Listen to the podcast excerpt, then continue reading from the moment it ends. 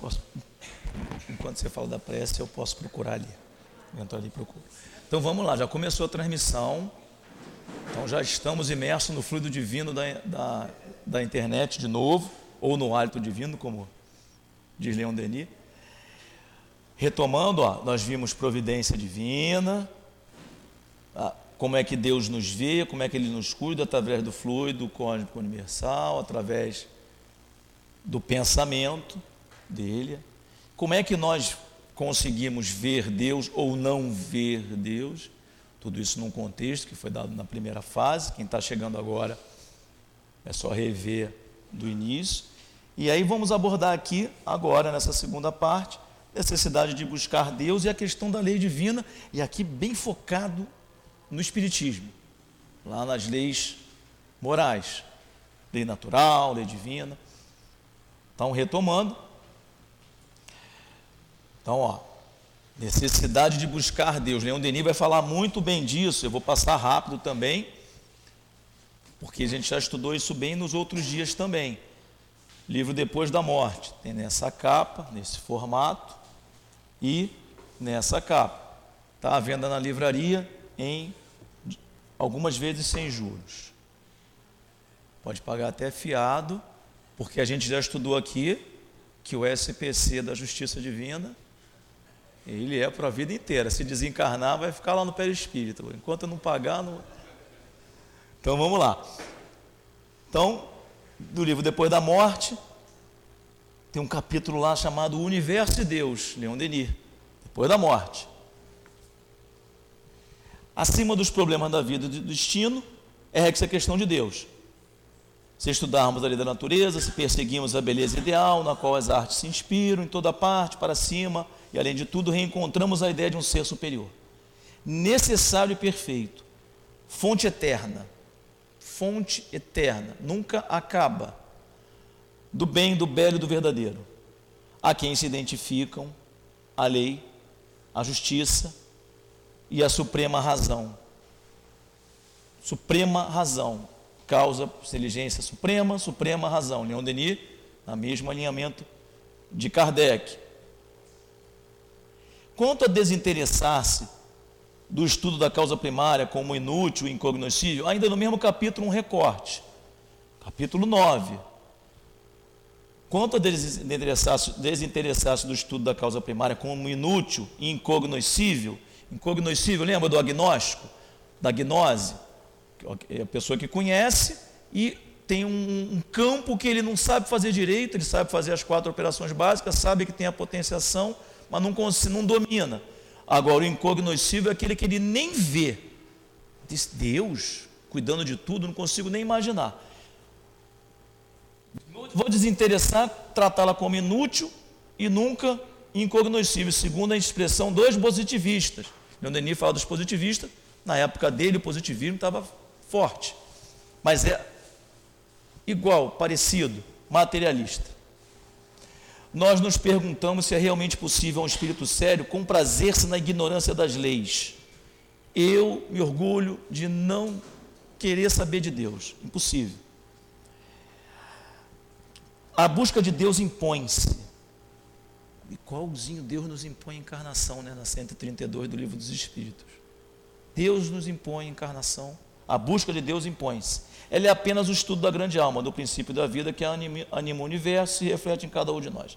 Tudo se torna secundário quando se trata do princípio das coisas.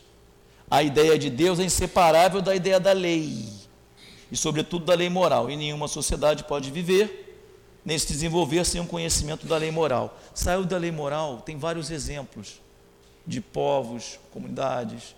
Saiu da lei de Deus, não, não avança. A crença no ideal superior de justiça fortifica a consciência e sustenta o homem nas provas. Ela é a consolação e esperança daqueles que sofrem, supremo refúgio dos aflitos e abandonados. Como uma aurora, clareia com suas suaves luzes a alma dos infelizes. Aqui não vou ler tudo, não, só vou dizer o que a gente já estudou. Está no mesmo capítulo, para quem quiser aprofundar, e deve. Leon Denis, olha, esse livro depois da morte não precisa ler de cabo a, do início ao fim, um atrás do outro, não. Mas de vez em quando, toda semana pelo menos, abre um capítulozinho aqui. Não tem nada, não tem, olha, não tem nenhum capítulo aqui que você fala assim, é mais ou menos. Deus não é percebido pelos sentidos. Já aprendemos isso. Vamos avançar. E aí vamos para o grande enigma, que é esse livro aqui, com essa capa mais antiga, tudo editora Cel, que a gente utiliza aqui. O grande enigma, com essa capinha aqui mais moderna. Deus e o universo também. Tem lá um capítulo, Deus e o universo. Nós já estudamos bastante o grande enigma. A gente vai passar agora aqui necessidade da ideia de Deus e a ação de Deus no mundo e na história. Há uma lei no universo. Já vimos isso. Tem lei ou não tem no universo? Né? Carlos gostou por causa do fio de cabelo, né, Carlos? Todos estão coordenados, controlados por Deus lá. Deixa eu ver se eu avanço aqui. Vou avançar. É, vamos aqui. O homem, o pensador, sonda com, a vasta, com o olhar da vasta amplidão, interroga as profundezas do céu. Nele, busca a solução dos dois grandes problemas: o problema do mundo, o problema da vida. Considera o universo, majestoso universo no qual ele se sente como mergulhado. Segue com os olhos o curso dos gigantes do espaço, sós da noite, terríveis focos que a luz percorre, mornas imensidade. Interroga esses astros, esses mundos inumeráveis, mas eles passam, mudos, prosseguindo seu caminho para um objetivo que ninguém conhece. Um silêncio esmagador plana sobre o abismo, envolve o homem, torna esse universo mais solene ainda. Lembrando que o silêncio é porque ele é imperceptível aos nossos sentidos, nota do autor, Leon Denis. E aí ele já vai falando, e a ti, ó potência suprema, qualquer que seja o nome que te deem, e por mais imperfeitamente que sejam compreendidas, é a Ti, fonte eterna da vida, da beleza e da harmonia, que se elevam nossas aspirações, nossa confiança, nosso amor. É Dom Denis escrevendo, mas já está orando aqui. Ó. Olha como trabalha uma prece, a forma de escrever. Já está aqui se elevando o pensamento dele. Ó. Onde estás? Em que céus profundos, misteriosos estás escondidos? Quantas almas acreditaram que bastaria para te encontrar, deixar a terra? É só morrer que eu encontro Deus. Olha que falha, não é assim. Mas permanece invisível no mundo espiritual como no mundo terrestre. Invisível para aqueles que ainda não adquiriram pureza suficiente para refletir teus divinos raios. Lembrando que aqui é Leon Denis, no grande enigma, lá estava olhando Kardec na Gênese. Não tem internet para copiar um do outro, não. Leon Denis Kardec, embora sejam mais ou menos contemporâneos, se encontraram poucas vezes, uma ou duas. Vocês dizem quem é mais antigo aqui? Poucas vezes, né? Acho que Leon Denis viu Kardec uma vez, eu me lembro de uma vez. Conversar assim, né? Então não é coincidência. Perdão. Vou ler só aqui esse finalzinho. Deus também tá, está em cada um de nós, no templo vivo da consciência. E é aí que está o lugar sagrado, o santuário onde se, onde se esconde a centelha divina Centelha divina do amor. Fênix não fala lá no Evangelho. Centelha divina do amor está em cada um de nós. Temos que buscar essa potência oculta. Para a gente entender, a necessidade de buscar Deus é porque eu preciso desenvolver a nossa potência oculta. Aprendo a descer em si mesmo, pesquisar nos recantos mais íntimos do ser, interroguem-se no silêncio no refúgio e aprenderão a se conhecer conhecer em você mesmo a potência oculta. Por isso que tem lá o Santo Agostinho, na questão 919. Por isso que está dizendo, você, por que, que tem essa necessidade de buscar Deus? Por que é tão importante? Buscar desenvolver a potência oculta em nós mesmos.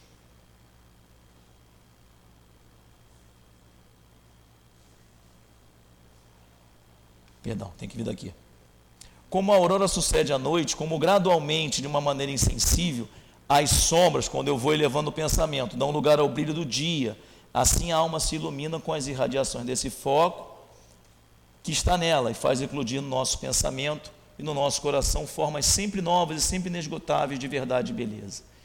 E essa luz é também uma harmonia penetrante, uma voz que canta na alma do poeta, do escritor, do profeta que os inspiram e lhes dirige as grandes e fortes obras pelas quais trabalham para a elevação da humanidade mas apenas esses sentem essas coisas, porque tendo dominado a matéria, tornaram-se dignos da comunhão sublime através de esforços seculares, aqueles cujo senso íntimo abriu-se para as impressões profundas e conhece o sopro poderoso que atiça as inspirações do gênio, o sopro que passa sobre as fontes pensativas e faz estremecer os envoltórios humanos.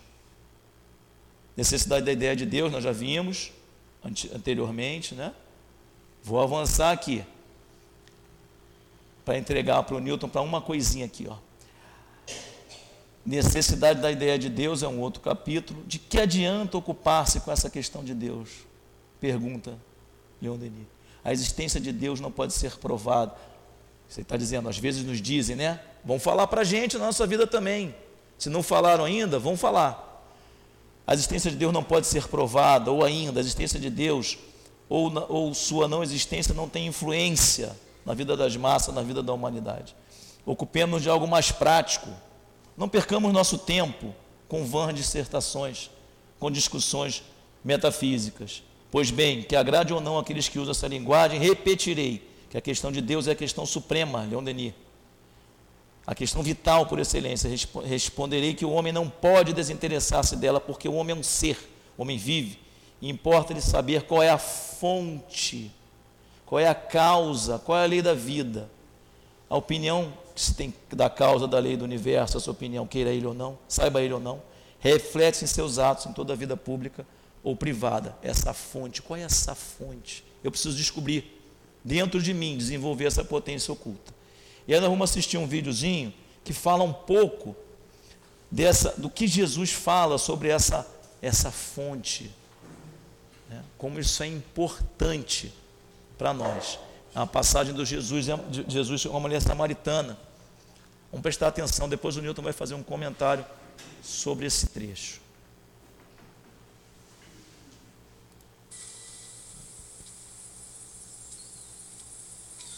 Perdão. Então... Deixa eu botar desde o iníciozinho.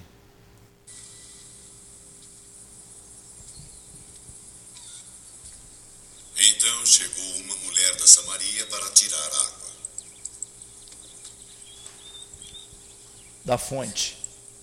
Dê-me água para beber.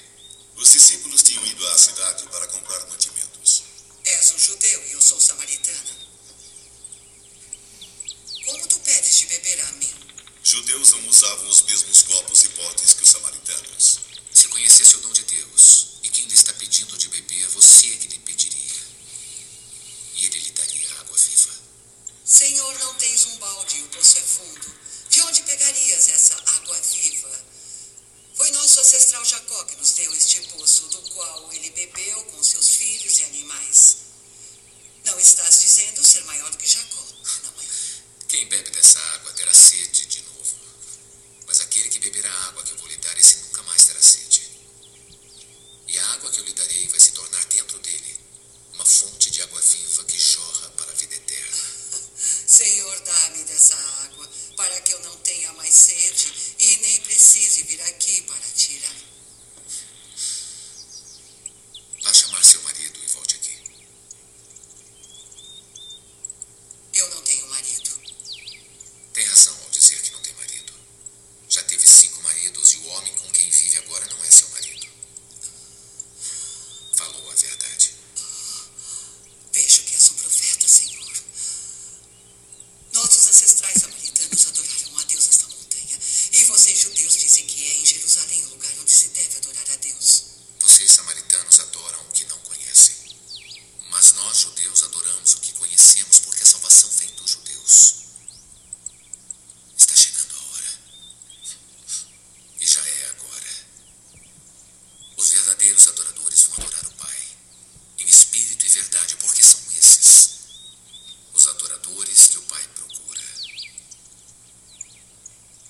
Deus é espírito, e todos aqueles que o adoram devem fazê-lo em espírito e verdade. Eu sei que vai chegar o Messias. E quando ele chegar, nos mostrará tudo. Eu sou o Messias. Eu que estou falando contigo.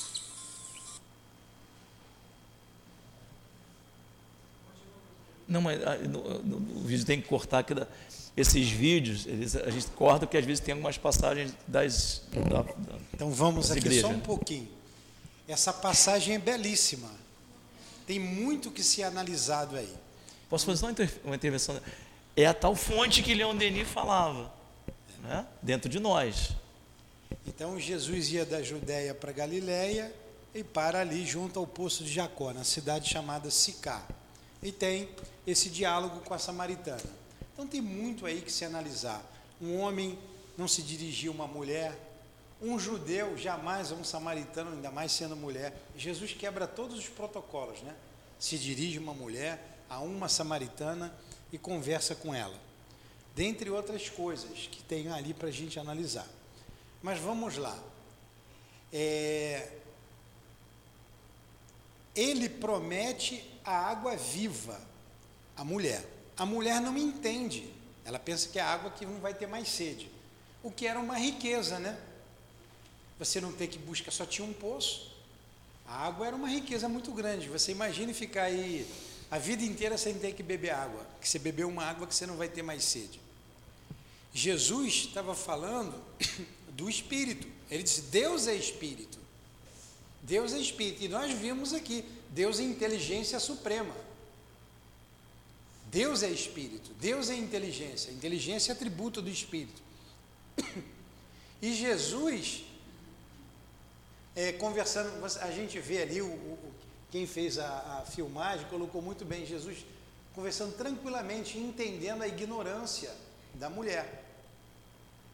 É, e ela tem sede, ela tem necessidade. Agora vamos entrar aqui no nosso estudo. A necessidade dessa água eterna.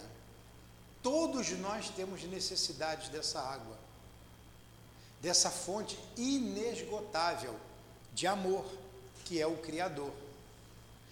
Essa água todos nós podemos beber a hora que nós quisermos. Para ver esse Criador, para estar com Deus, nós vimos aqui, o próprio Cristo disse: é necessário ter o coração puro. E a pureza de coração acompanha a humildade, a simplicidade. O egoísta nunca vai ter o coração puro. E ele coloca a criança, como nós já falamos, como um símbolo da pureza de coração. Ele não disse que o reino dos céus é para as crianças, mas sim para aqueles que se assemelham às crianças. Mas a mulher entendeu que a água material, e até hoje os homens ainda entendem que Deus vai suprir sempre as nossas necessidades materiais, e não é. Ele é uma fonte inesgotável de alimentos. No início, o Omar passou o pão, falou do pão que alimenta o corpo. Esse pão é o pão da alma, essa água é a água da alma. No outro dia nós estávamos estudando aqui e nós colocamos. Vocês já viram um bebê chorando?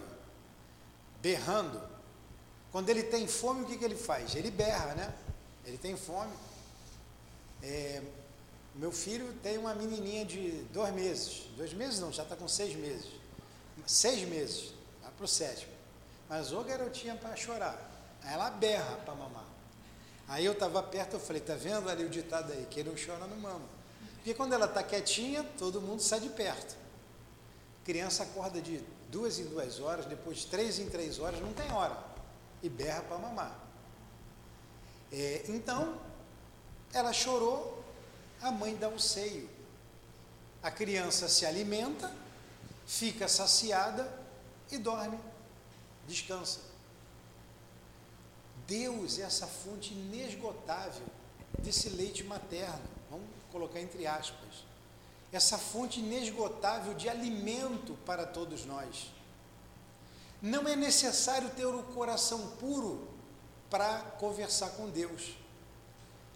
É necessário a pureza, a humildade na hora de falar com Ele. Olha aquele homem que reza e diz assim: Senhor, tem de piedade de mim porque eu sou um pecador. Ele foi humilde ali. Ele foi humilde. E Jesus disse que esse homem voltou para casa justificado. Então nós temos a, a nossa vontade uma fonte. Não tem hora, não tem dia, a qualquer momento a gente pode buscar essa fonte de alimento para dessedentar a nossa alma.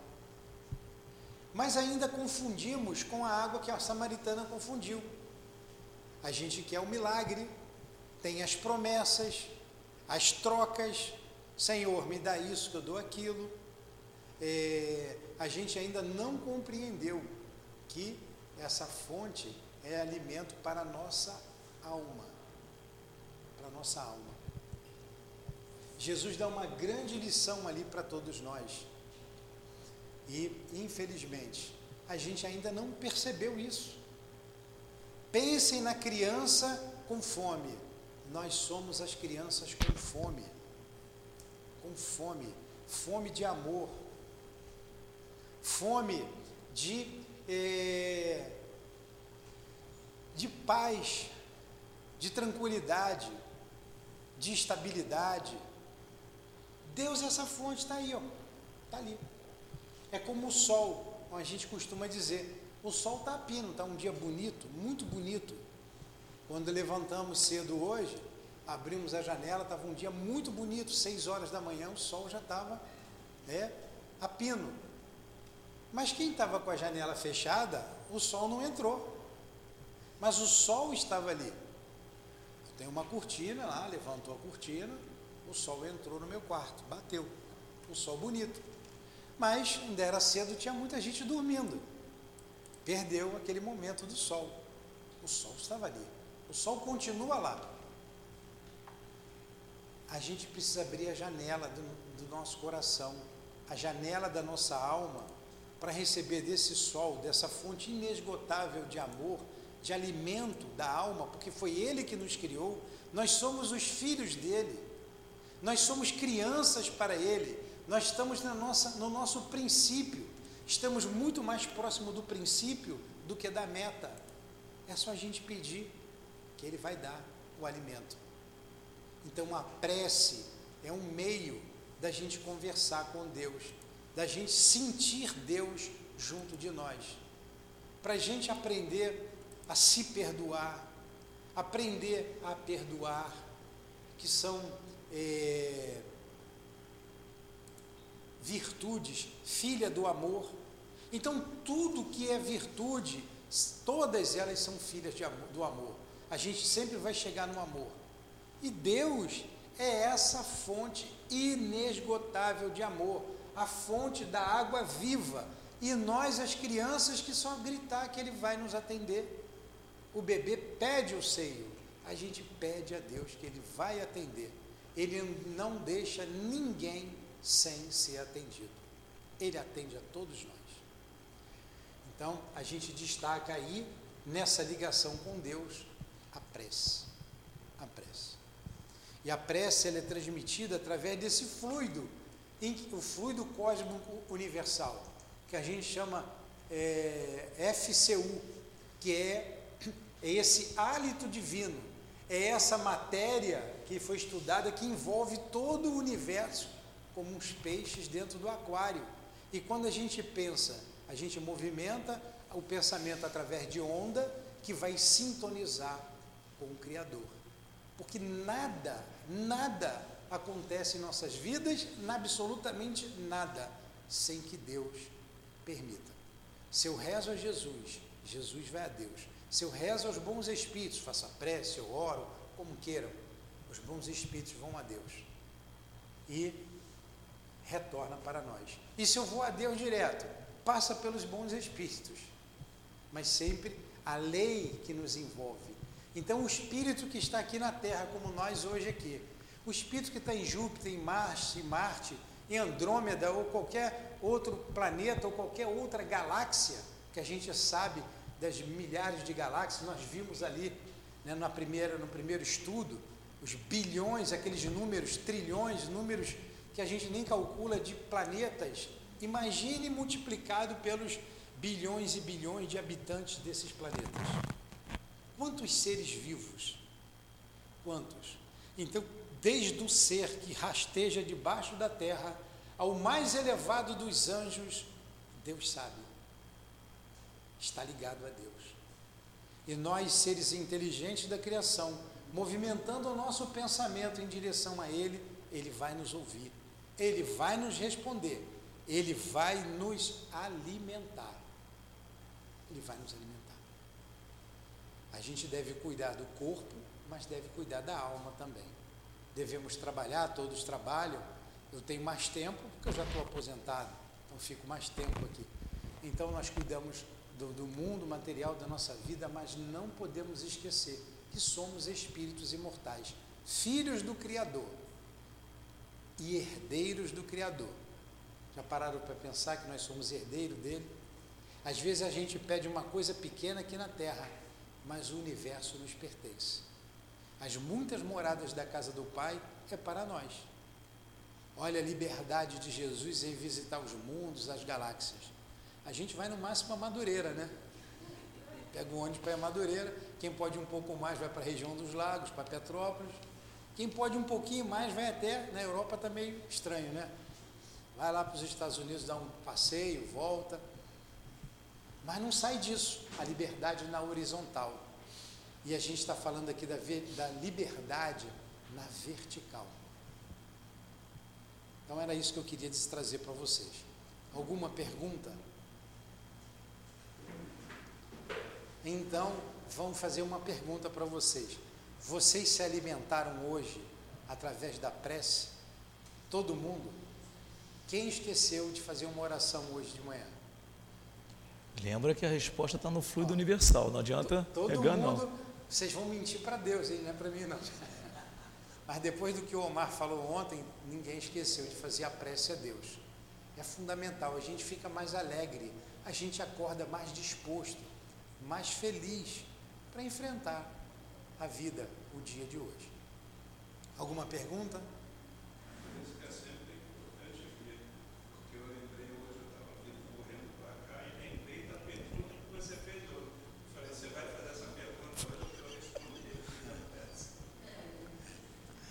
no final, a gente de novo vai passar aquela oração que Eurípides faz. E vocês vejam naquela oração, vou distribuir, a gente, o Omar tirou, ah, teve cuidado de tirar uma cópia, vai entregar uma para cada um. Tem palavras difíceis que vocês podem analisar em casa. É, Deus, reconheço-vos eu, Senhor, nos, an, nos antélios. Então vocês vão ver é, na, na, na na poesia do Vate, é na poesia do poeta, mas eu não me lembro lá o nome que ele fala, ele no Vate do poeta, enfim. Vocês peguem em casa o dicionário para ver. Ali ele foi definindo Deus, definindo, mas Deus não é só aquilo, é tudo aquilo e muito mais, porque Deus é, Deus é indefinido. Fala, Bruna.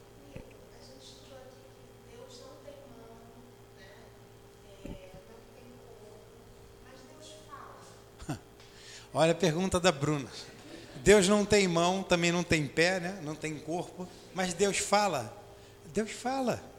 Deus fala com silêncio. Então, perguntar da Madre Teresa como ela orava, ela dizia assim: em silêncio, eu fico em silêncio. E o que Deus, que Deus fala com você? Ele também fica em silêncio.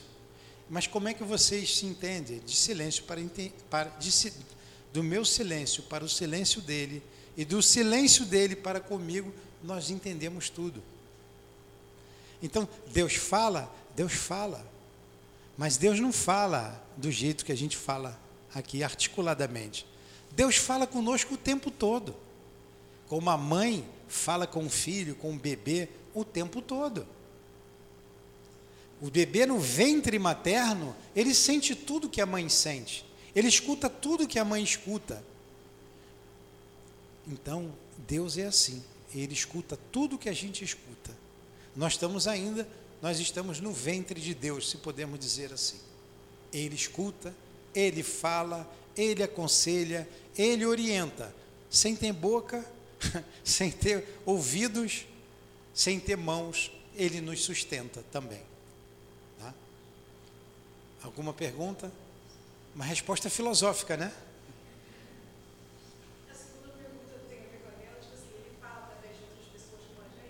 Sim, Deus se manifesta o tempo em todo, o tempo todo, através das pessoas, através do, da natureza, através do belo, através das artes, nos seus vários é, maneiras de se manifestar. Ele está sempre se manifestando. Deus está ao lado o tempo inteiro. Como disse ali, na Deus, foco de inteligência e de amor. É tão indispensável a vida interior quanto o sol, a vida física. Então, aí você perguntou, Deus? Sim, através de tudo ele fala. Ele se manifesta o tempo inteiro. Em silêncio, ele se manifesta. Quantas vezes a gente está acabrunhado com uma ideia, é, algo a decidir, alguém chega e fala conosco e clareia a nossa mente. Quantas vezes? Ele se manifesta. Ele está sempre nos tocando, o tempo inteiro, incessantemente, em todos os milésimos de segundo, Deus está conosco. Por que, que a gente acha que não fala? Acha que não fala. Eu, eu... E vamos mais ainda da, além da sua pergunta, como é que tem gente que não acredita em Deus? Como é que tem gente que não escuta, que não acredita em Deus? É o orgulho. A, a gente viu mesmo. isso na aula de ontem. O orgulho não deixa a gente perceber. Então a gente se julga, acha bonito ser materialista. Ah, eu sou agnóstico, eu sou. É, é, eu sou. Tem o gnosticismo no, no. Eu sou né? é, esse do, do, Augusto Conte. Positivista. Positivista, um nome bonito para negar a Deus. Orgulho besta. E às vezes até o silêncio é uma resposta. Muitas vezes o silêncio é uma resposta. Isso aí. Está aprendendo, hein? Posso fazer uma pergunta também? Por que que às vezes. Isso é uma pergunta que eu estou aprendendo assim. Às vezes você reza, aí dali a pouco vem a intuição. Vem alguma pessoa, responde, uma questão difícil. Mas às vezes, Newton, só, só resolve quando você vai dormir. Aí de manhã tu acorda com a resposta. A gente ouviu dizer um ditado: a noite é uma boa conselheira, não é? A noite é uma boa conselheira. E é verdade. Grandes decisões a gente não deve tomar imediatamente. Aliás, nenhuma decisão, só se for uma coisa iminente. Você tem que tomar agora. Mas se der um tempo, se der tempo para você esperar, ou dizer amanhã eu te respondo, depois eu te falo, eu aprendi muito isso aqui na casa espírita. Faz isso. Dorme, porque vai vir o pensamento que você na sua cabeça que você vai tomar a atitude correta. Dorme e espera. Alguém chega ali, ah, quero comprar uma casa, gostei dessa casa, vou comprar, compra no mesmo dia, toma o dinheiro igual a gente compra banana na feira. Nem banana a gente compra assim, a gente escolhe. Pois é. Então, a gente precisa um tempo maior para escolher as bananas da vida. A noite de sono, você tem muitos, conselhos, muitos conselhos dos seus amigos espirituais. E ainda mais se você orar, se você pedir a intuição, a inspiração, as respostas que você quer. Eu tenho muita gente que me pergunta muita coisa e eu não respondi, porque eu ainda não tenho a resposta. Eu tenho que esperar, mas eu já pedi. Já pedi. É assim que a gente faz. Alguma pergunta? Então vamos lá, Omar. Vou passar para Vamos lá. É isso mesmo, a questão da prece vai, é o indicativo para a gente entrar na, na, na, lei de Deus mesmo. Deus é o sol nas almas. Como é que, gente, como é que Deus responde, né? Você está andando na rua, às vezes você começa a perceber o sol te esquentando, pois você, que te faz bem. Cada um percebe de um jeito, mas a resposta sempre vem. Pela comunhão do pensamento, pela elevação da alma, a prece vai nessa linha, a água viva. Vou avançar um pouquinho para a gente entrar na lei mesmo. Produz uma penetração contínua, fecundação moral do ser, bem o que diz a água viva mesmo. Né? Ela vai desabrochando as potências nele contidas, vai ficando mais forte, encontrando a tal da água viva. Né? Aqueles problemas passam a ser menores. Altas inspirações através de impulsos do coração. Leon Denino no grande enigma. Falemos da prece. Prece é a forma, a expressão mais poderosa da comunhão universal. Não é uma recitação banal, exercício monótono e frequentemente, frequentemente repetido. Não Verdadeira prece, a prece improvisada, que não comporta fórmulas. A alma atira-se em direção a regiões superiores, aure forças, luzes, sustentáculos. Orar, como Newton falou, voltar-se para o ser eterno. Expor-lhe nossos pensamentos e ações para submetê-los à lei, à sua lei. Não, nossa oração, às vezes a gente não é atendido porque a gente pede, Deus, eu quero assim, assado, azul e amarelo. Se você pediu o que você precisa, sempre é atendido, sempre. Eu, meu Deus, eu preciso resolver essa questão de eu me deslocar para o SEAP, por exemplo. Preciso resolver. Não, a gente às vezes pede assim, Deus, eu preciso comprar um carro dessa marca. Aí você vai materializando o teu pedido. Quando a gente pede o que a gente precisa, sempre vem. Então, voltar a expor nossos pensamentos e ações para submetê-los à lei e fazer da sua vontade a regra da nossa vida. Deus, alguém pede na prece, a gente vai um dia pedir que seja feita a vossa vontade assim na terra como no céu. A oração que Jesus nos ensinou. Tiver com dificuldade, não sei rezar, falo muito isso para as crianças e para os jovens também. Não sabe, não sei rezar. Começa com o Pai Nosso. Mas não faça o mecânico. Vê cada frase o que tem. Pai Nosso que está no céu, santificado. E assim vai. Vamos avançar. O homem que, não, que desconhece a Deus não quer saber das forças, dos recursos dele, da, comissão, da comunhão com ele. A samaritana, Samaria separou do, dos hebreus, né? ficou lá no reino do norte. E a Judá ficou aqui embaixo. Criaram outro templo para não ir frequentar lá o templo de Jerusalém. Que desconhece a Deus, não quer saber de suas forças, que recursos, que socorros vêm dele, da comunhão com ele, é comparável Leon Denis, a um indigente que mora cheio de mora ao lado de palácio cheio de tesouros e morre de miséria diante da porta que está aberta e por onde tudo convida a entrar. Quantos passamos aqui na porta do SEAP mil vezes nunca entramos?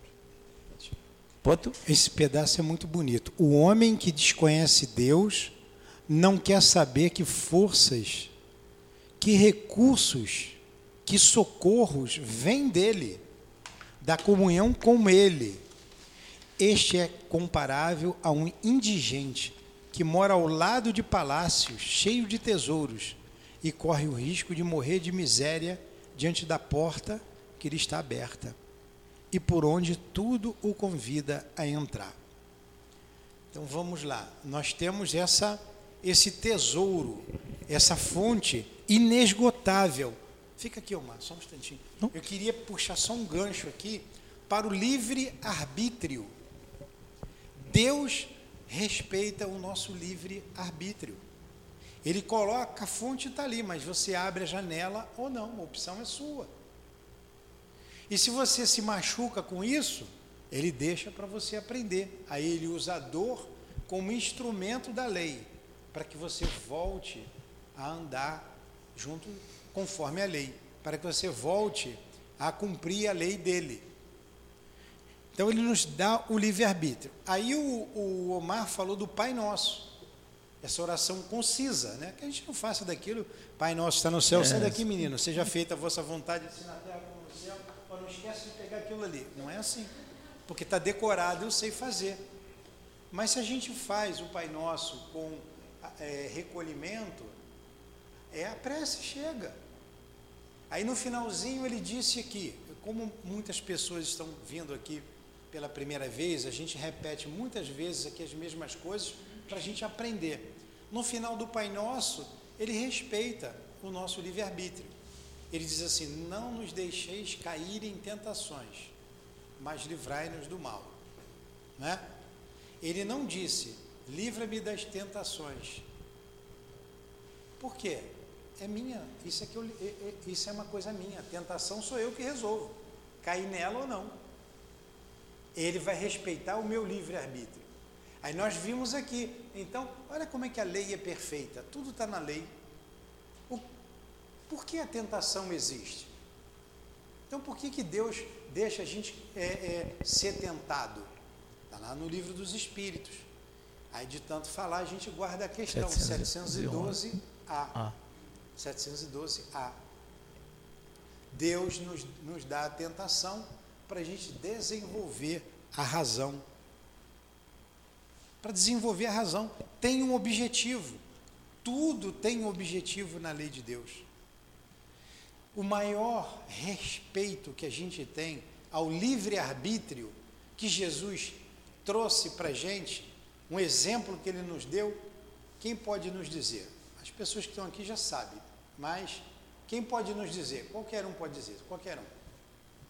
Qual o maior exemplo de livre-arbítrio que Jesus nos trouxe, que está no Evangelho?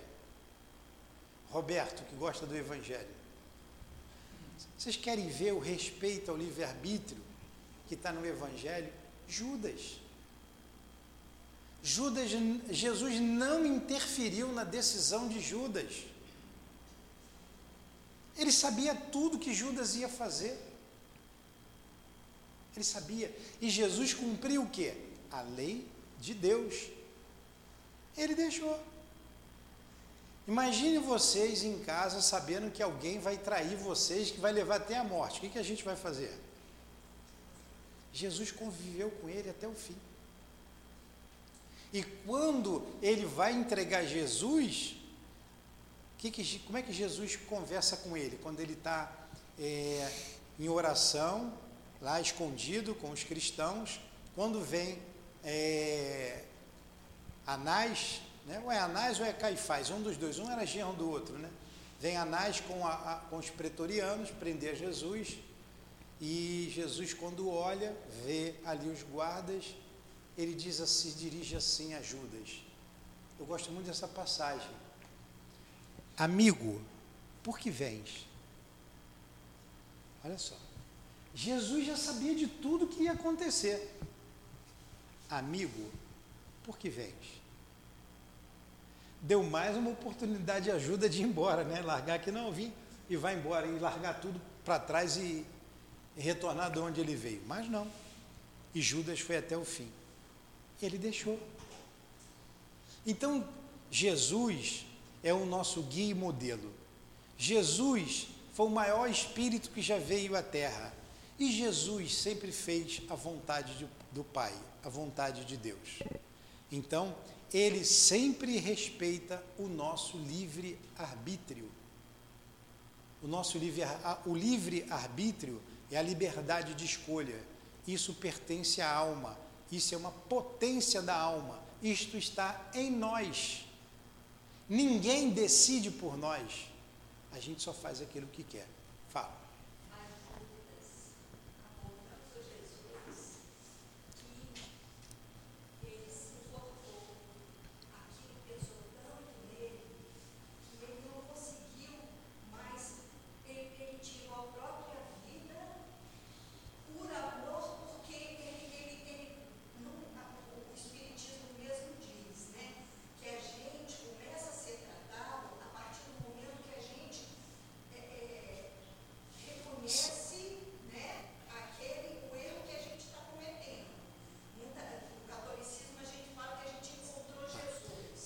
Então, tudo bem, ele se arrependeu, ele cometeu um erro maior ainda, que foi o suicídio, mas a gente sabe que o espírito é imortal.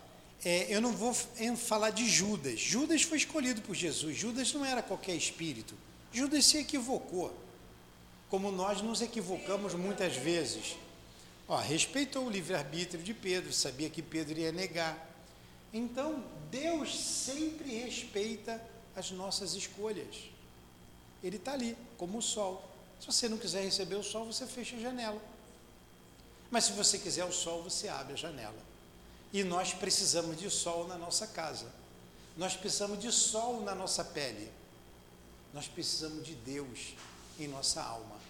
Deus é o foco que alimenta a nossa alma. Não esqueçam disso. Então, estão falando aqui pegando o texto do Evangelho, né? Nem Pedro, nem Judas fizeram prece antes dos momentos. Amigo, por que estás aqui? Se Pedro, se, será que tivesse uma prece? Pedro mesmo. Porque para cumprir a lei de Deus, isso é para nós, a lei de Deus, estamos caminhando para lá, tem que rezar. Lei de Deus, que é o que a gente entra, a prece, tudo isso, essa introdução da prece, em cada ato da nossa vida, estamos diante da lei natural, que é a pergunta que Kardec faz a, aos espíritos. Qual é a lei natural? Natural? Qual é a lei é, independente, natural, que existe? É a lei de Deus. Falamos muito da prece, porque a gente vai ver aqui. É a lei de Deus. Lei de Deus qual, hein? A gente vai ver. É a única verdadeira para a felicidade do homem. Indica-lhe o que deve fazer ou não fazer. Ele só é infeliz porque dela se afasta. Lei de Deus, né? A gente já viu. Dez mandamentos. Só que é mais. Dez mandamentos está lá em Moisés. Antes de ir para 15. Lei natural é a lei de Deus. Então, tudo que é lei natural é lei de Deus. A imortalidade é lei natural? A gente é espírito imortal? É, mantendo a sua individualidade quando morre, é lei natural. Reencarnação está na lei natural. Comunicabilidade é lei natural. Pluralidade dos mundos habitados é lei natural. Tudo isso é lei de Deus. Além dos dez mandamentos. A lei de trabalho, quando você pega ali as leis na terceira parte do livro dos É Espíritos. aqui mesmo, é terceira melhor, parte, capítulo 1. É a terceira parte do livro dos Espíritos que trata das leis morais. Morais. Aquelas leis, no final, Kardec pergunta e o Espírito São Luís, acho que é São Luís que responde, ali está é, é, a lei, os dez mandamentos. Tá aqui, ó. Vou botar lá para Os você. dez mandamentos, olha Depois eu volto aqui. Tu falou ali, né? O que ele falou.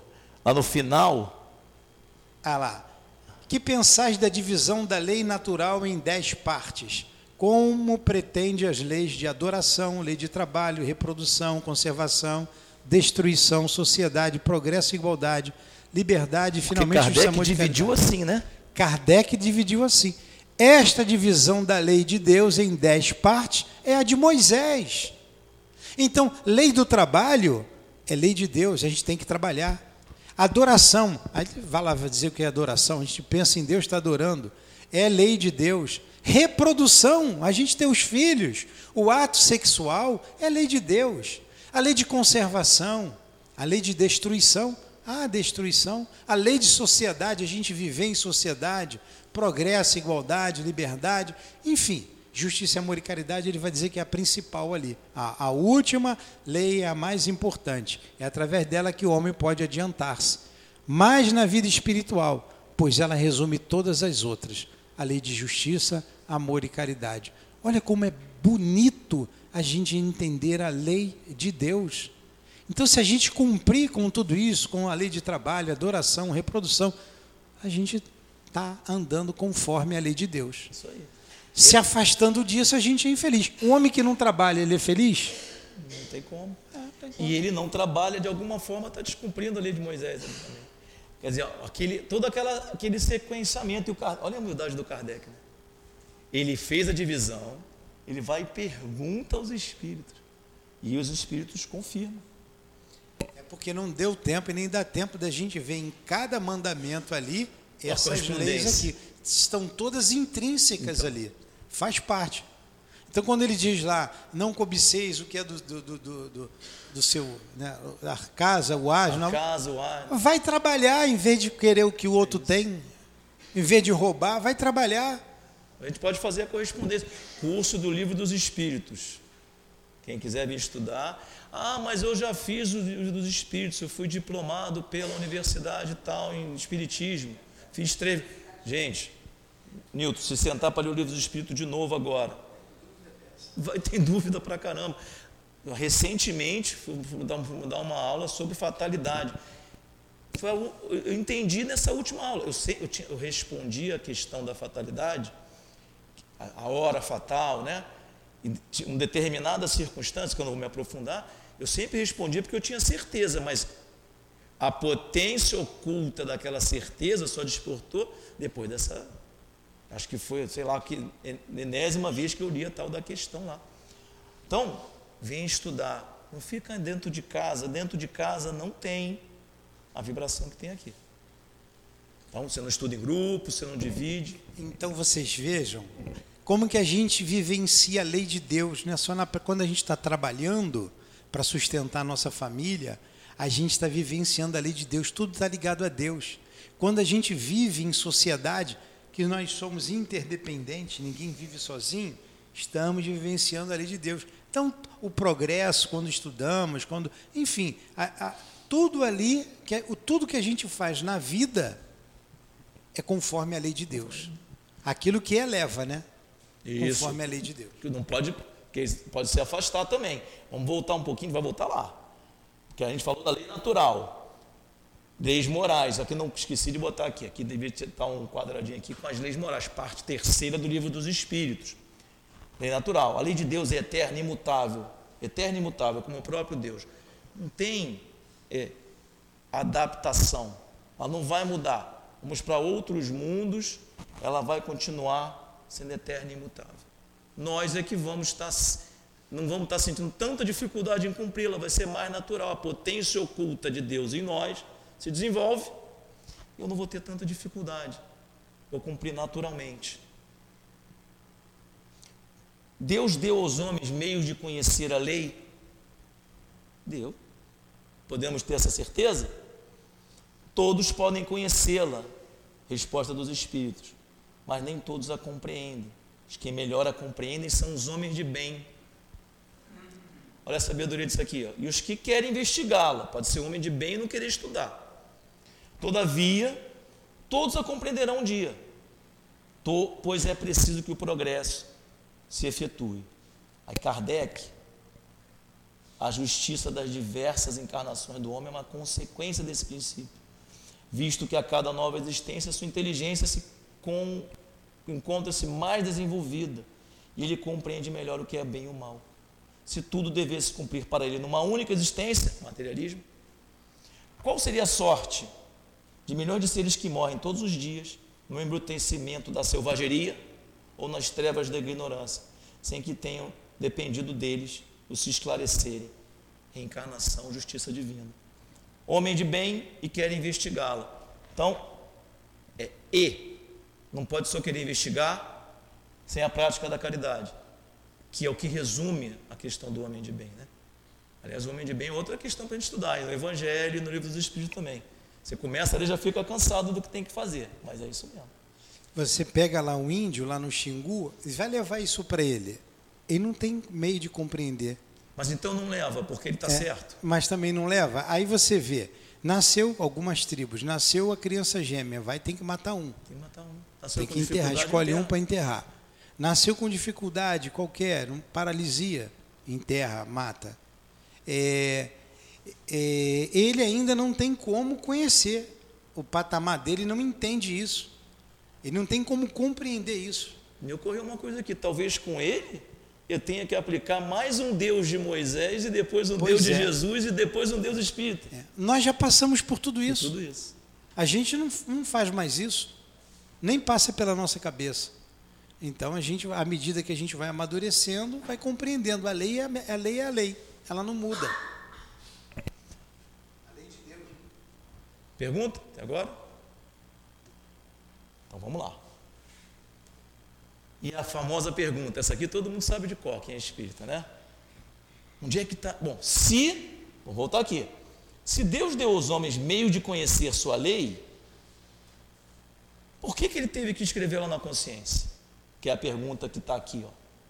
Porque a resposta. Onde está escrita a lei de Deus? Inscrita. Inscrita é colocada dentro. Escrita, perdão. Eu até falo inscrita. Está escrita na consciência. Mas, na verdade, né, não está escrito, está dentro. Visto que o homem traz na sua consciência a lei de Deus, por que, que tem que revelar para ele de novo? Se todo mundo tem a lei de Deus dentro de nós, de si próprio, por que, que eu tenho. Kardec não era mole, né? Por que, que tem que revelar? Porque ele a tinha esquecido e desprezado. Deus quis que ela fosse relembrada. Deus quis que ela fosse relembrada. Para que a gente não se perdesse mais. Ele quer ajudar o livre-arbítrio. Então pode.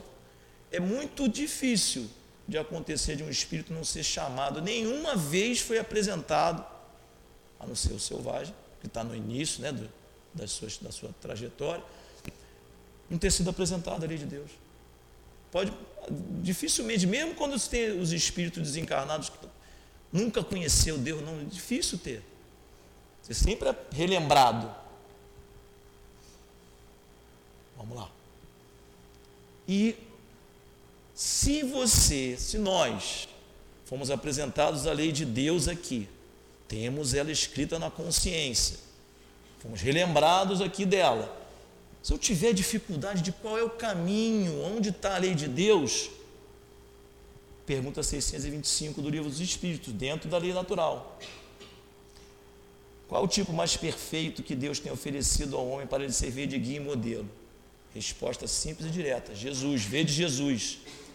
É só para eu ficar adorando, poxa, Jesus como é lindo, chorar cada vez que a gente vê a parábola do semeador, se emocionar cada vez que a gente vê a parábola do bom samaritano. Não é só para isso. Situações da vida, não da situações da vida desse momento. Como é que eu faço? Espera aí que eu vou abrir o livro dos espíritos, localizar aqui como é que age. Espera aí que eu vou buscar na minha consciência, mas o meu pensamento está conturbado. Se o mais perfeito que passou na terra foi Jesus, posso perguntar e a resposta vem imediata: como é que Jesus agiria? Entrou alguém aqui pela porta, não é espírita. Você percebe que a pessoa entrou aqui pela porta perturbada, com dificuldade, com dor, doente, muitas vezes, com fome, e percebe que aquela, aquele espírito, na nossa avaliação, fiz logo um julgamento, não é merecedor. Está aqui sofrendo, como é que Jesus agiria? Acolhimento. Isso é uma característica da casa, que causa muita dificuldade. Porque o acolhimento está sendo feito porque você vê Jesus, ele acolhia. O acolhimento está feito porque a lei de Deus está escrita na consciência. Mas muitos de nós ainda não desenvolveu a potência oculta do acolhimento. A prece pode ajudar nisso e a ação também. Pergunta?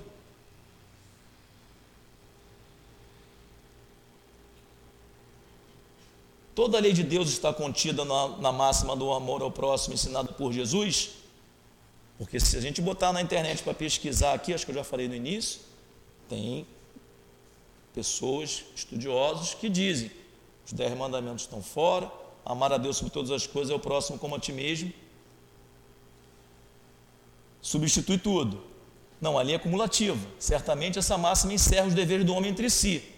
Além da máxima de Jesus, ainda tem mais. Porém, é necessário mostrar-lhe a aplicação do contrário. Do, aplicação. Do contrário, eles a negligenciarão como fazem hoje. Além disso, a lei natural compreende todas as circunstâncias da vida. Olha só, mesmo amar a Deus sobre todas as coisas e o próximo como a si mesmo.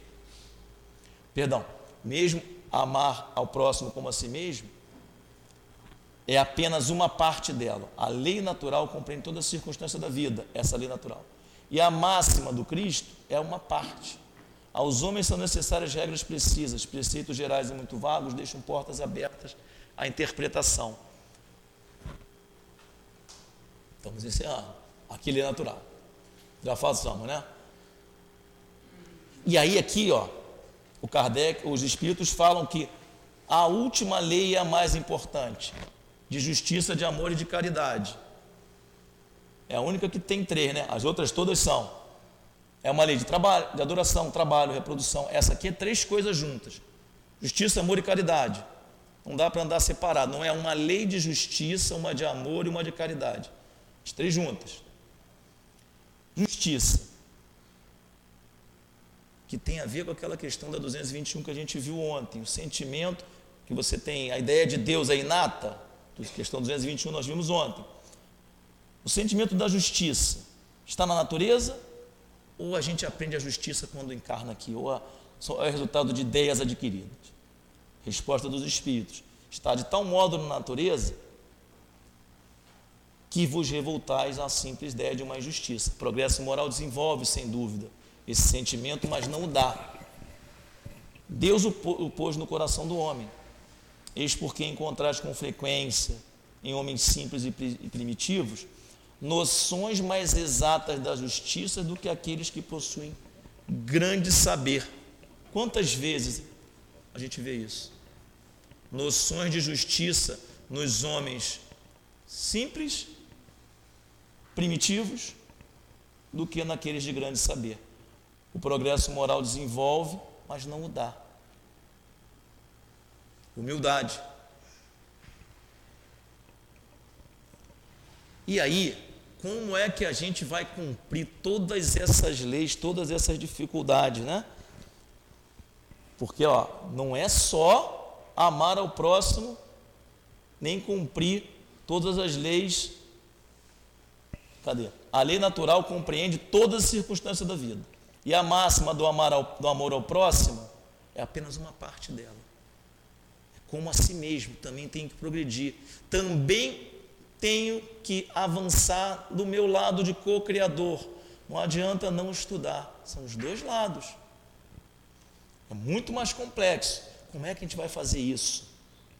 Como é que a gente vai fazer isso? E aí, a questão da prece ser aplicada, que já é no capítulo da perfeição moral. Preciso ser perfeito moralmente. Também me libertar dos vícios, das paixões, desenvolver as virtudes, combater o egoísmo, identificar os caracteres, caracteres do homem de bem e no final, como é que faz isso? A partir do conhecimento de si mesmo. É a primeira coisa, que é aquela questão 919, que a gente tenha para aqui, né? Qual o meio mais prático de se melhorar nessa vida e resistir ao arrastamento do mal? Porque o Newton falou agora há pouco, a gente é infeliz ou caminha para o mal quando se afasta da lei de Deus. Quando eu estou seguindo a lei de Deus, a gente não é infeliz nem vai para o mal. Um sábio da antiguidade falou disse: conhece a ti mesmo. Para acordar, quem foi que falou isso? Todo mundo vai responder assim: Sócrates. Né? Só que não, não, se, não consegue identificar isso escrito de Sócrates, não. O que tem escrito disso aqui é lá no panteão do Apolo, do Apolo, lá na Grécia. Tem mesmo, tem essa frase lá escrita, na pedra, no portal do panteão de Apolo. Só que se atribui a Sócrates porque a, a, na, na época de Sócrates, a pitonisa lá da região, a médium, né? Dizia que o homem mais sábio da região era Sócrates. E aí o Sócrates respondia que, poxa, eu aquela tá, só sei que nada sei, né? Ele era humilde. Então, a humildade fazia com que ele fosse o mais sábio. O sábio da antiguidade volou disse: Conhece a ti mesmo. E aí Kardec fala: Isso aqui não, não atende à minha inteligência ainda. Como é, como é que faz para conhecer a, si, a ti mesmo? A dificuldade é precisamente conhecer a si mesmo. Qual o meio de consegui-lo? Kardec pergunta. E a resposta é de Santo Agostinho. Nós vamos ler, depois a gente fala sobre Santo Agostinho. É, não vou ler toda, que ela é imensa, mas mesmo assim, um dos trechinhos. Fazer o mesmo que fazia quando eu vivi na terra. No final do dia, interrogava a minha consciência. Onde é que está a lei de Deus? Na consciência. Quando eu repasso o meu dia interrogando a minha consciência, passava em revista o que tinha feito e me perguntava se não havia faltado algum dever, se ninguém tivera motivo de se queixar de mim. Foi assim que cheguei a me conhecer e a ver em mim o que precisava de reforma. Aquele que todas as noites relembrasse todas as suas ações do dia e se perguntasse o que fez de bem ou de mal, rogando a Deus e a seu anjo guardião que o esclarecesse, adquiria uma grande força para aperfeiçoar-se, pois crede-me, Deus o assistiria. Perguntai Portanto, a vós mesmos interrogai sobre o que tem desfeito, passando em revista o dia. E com que objetivo agiste em tal circunstância? Por que, que eu fiz A ou B? Se fizeste alguma coisa que censurarias da parte de outrem, se fosse outro que tivesse feito, se praticasse alguma ação que não ousarias confessar. Perguntai ainda isso: se aprove Deus, aprovesse Deus chamar-me nesse momento, desencarnar, teria eu que temer o olhar de alguém ao retornar ao mundo dos espíritos, onde nada fica oculto? Examinai o que podeis ter praticado contra Deus, depois contra o vosso próximo e finalmente contra vós mesmo. As respostas serão repouso para a vossa consciência ou indicação de um mal que precisa ser curado. Fazer perguntas claras e precisas, não temai prejudicá-las, multiplicá-las. Pode-se muito bem gastar alguns minutos para conquistar felicidade eterna. Não trabalheis todos os dias para visando acumular aquilo que proporcione repouso na velhice? Esse repouso não será objeto de todos os vossos desejos, o fim que vos faz suportar fadigas e privações temporárias? Pois bem, o que representa esse repouso de alguns dias, perturbado pelas enfermidades do corpo, comparado àquele que aguarda o homem de bem? Para isso, não valerá a pena fazer alguns esforços, fazer perguntas claras e precisas sobre o seu dia. E aí vem o final que é, olha como os espíritos, a doutrina dos espíritos é bendita mesmo. Eu sei que muitos dizem, Santo Agostinho, tá? Santo Agostinho, conversão dele demorou mais de 15 anos. Ele, no relato lá das confissões dele, ele com 18 anos ele estou fazendo errado. Mas o Santo Agostinho era Santa Mônica, mãe dele era beata, era da igreja cristã. O Santo Agostinho não, ele gostava do tal do carpe diem. Aproveite o dia. Está escrito lá, ele que escrevia, ele era namorador. Sabe por quê? Você vai estudando, olha como tudo se encadeia, conhecimento e amor. O Santo Agostinho, né, lá no Evangelho segundo o Espiritismo, tem lá Sócrates e Platão sendo precursores do Espiritismo. Sócrates e Platão acreditavam na vida futura, reencarnação, eternidade da, da, da sobrevivência da alma. Mas na mesma época ali do, do, do, depois do Sócrates vieram Aristóteles e outros filósofos. Aristóteles seguia algumas ideias, mas não é citado no, no, no Espiritismo, por quê?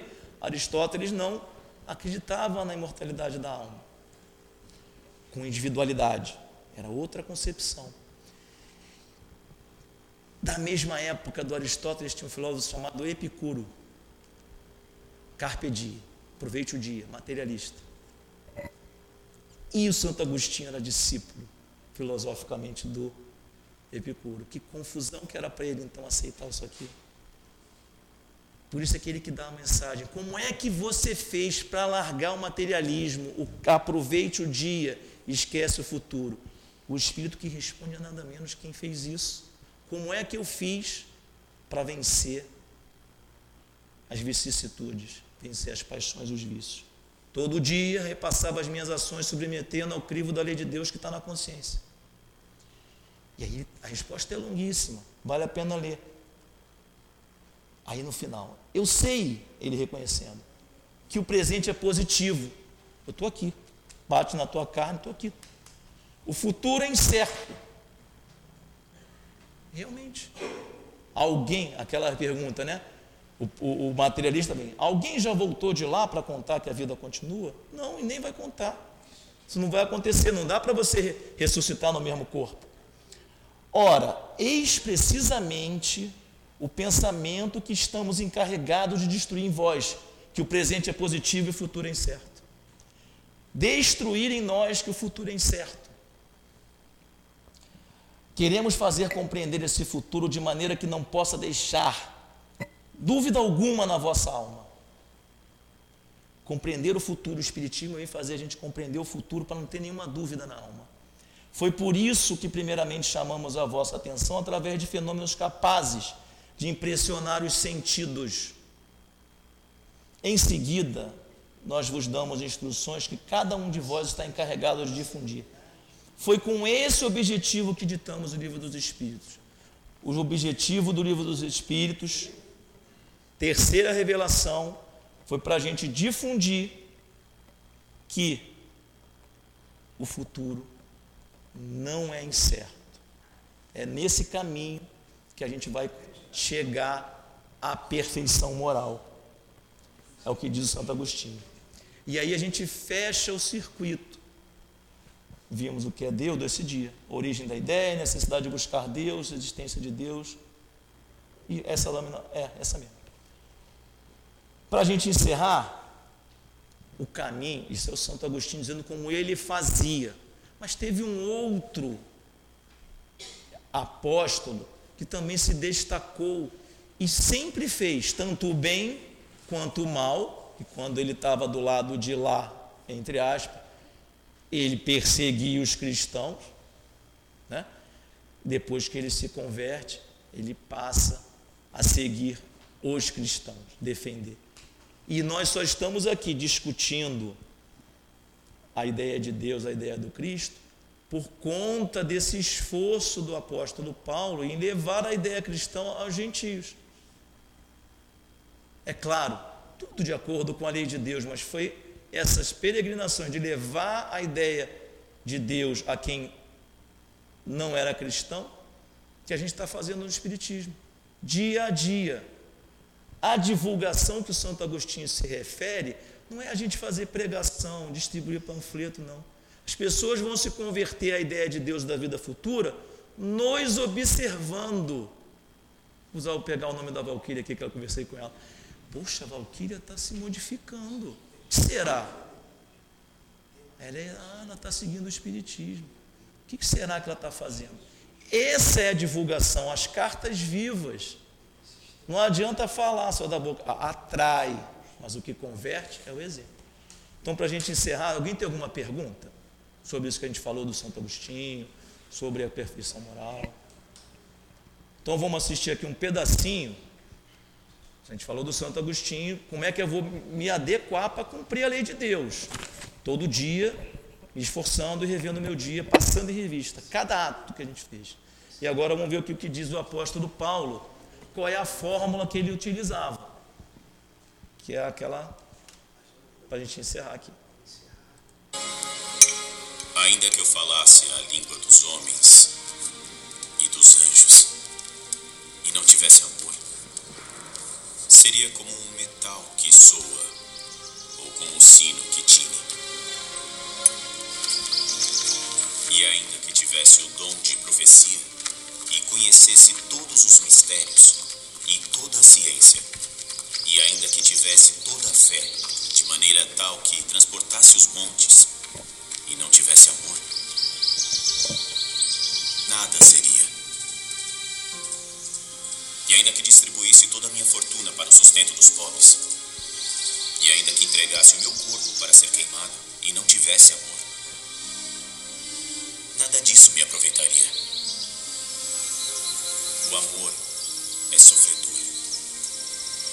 é benigno. O amor não é invejoso. O amor não trata com leviandade. Não se ensoberbece. Não se porta com indecência. Não busca os seus interesses. Não se irrita, não suspeita mal. Não folga com a injustiça mas folga com a verdade.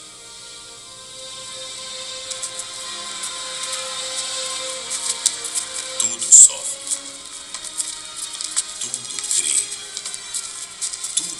espera, tudo suporta. O amor nunca falha. Mas havendo profecias, serão aniquiladas. Havendo línguas, cessarão. Havendo ciência, desaparecerá. Porque em parte conhecemos e em parte profetizamos. Mas quando vier o que é perfeito, então o que o é, em parte será aniquilado. Quando eu era menino, Falava como menino. Sentia como menino. Discorria como menino.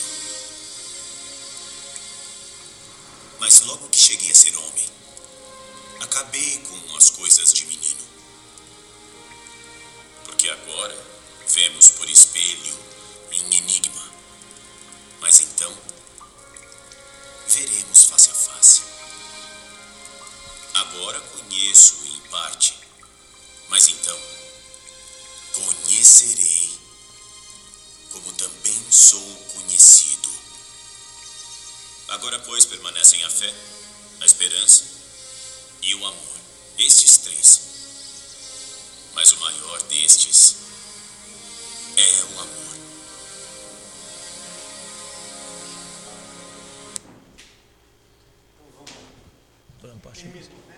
Terminou, só falta botar a prece do. A prece do. Isso. É a caridade. E a nossa tradução é a caridade.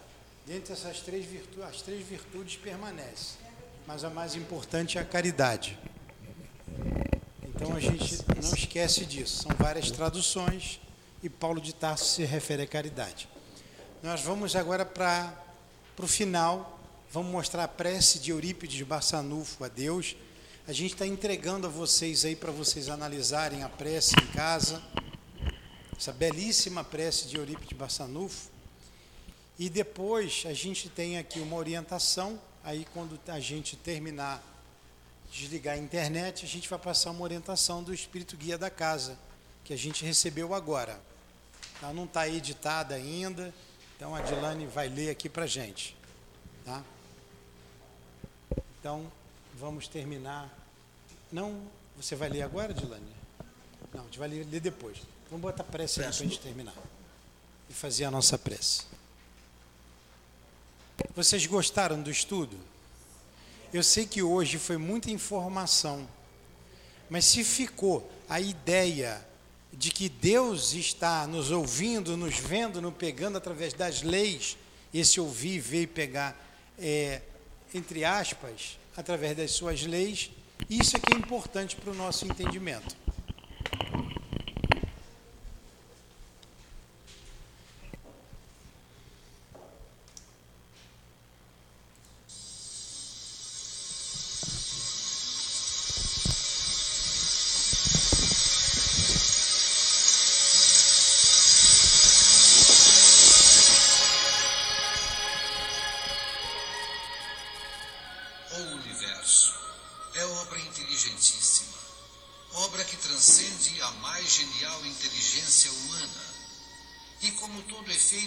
Inteligente tem uma causa inteligente, é forçoso inferir que a do universo é superior a toda a inteligência. É a inteligência das inteligências, a causa das causas, a lei das leis, o princípio dos princípios, a razão das razões, a consciência das consciências. É Deus.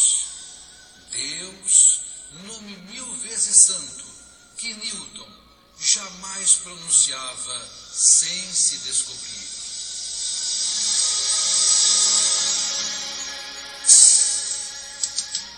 Deus, vós que vos revelais pela natureza, vossa filha e nossa mãe, reconheço-vos eu, Senhor, na poesia da criação, na criança que sorri, no ancião que tropeça, no mendigo que implora, na mão que assiste, na mãe que vela, no pai que instrui, no apóstolo que evangeliza. Reconheço-vos eu, Senhor, no amor da esposa, no afeto do filho, na estima da irmã, na justiça do justo, na misericórdia do indulgente, na fé do pio, na esperança dos povos, na caridade dos bons, na inteireza dos íntegros. Deus, reconheço-vos eu, Senhor, no estro do vade, na eloquência do orador, na inspiração do artista, na santidade do moralista, na sabedoria do filósofo, nos fogos do gênio. Deus, reconheço-vos eu, Senhor, na flor dos vergéis, na relva dos vales, no matiz dos campos, na brisa dos prados, no perfume das campinas, no murmúrio das fontes, no rumorejo das franças, na música dos bosques, na placidez dos lagos, na altivez dos montes, na amplidão dos oceanos, na majestade do firmamento. Deus, reconheço-vos eu, Senhor, nos lindos antélios, no íris multicor, nas auroras polares, no argêntio da lua, no brilho do sol, na fulgência das estrelas, no fulgor das constelações. Deus, reconheço-vos eu, Senhor, na formação das nebulosas, na origem dos mundos, na gênese dos sóis, no berço das humanidades, na maravilha, no esplendor, no sublime do infinito. Deus, reconheço-vos eu, Senhor, com Jesus quando ora, Pai nosso que estais nos céus, ou com os anjos quando cantam, glória a Deus nas alturas.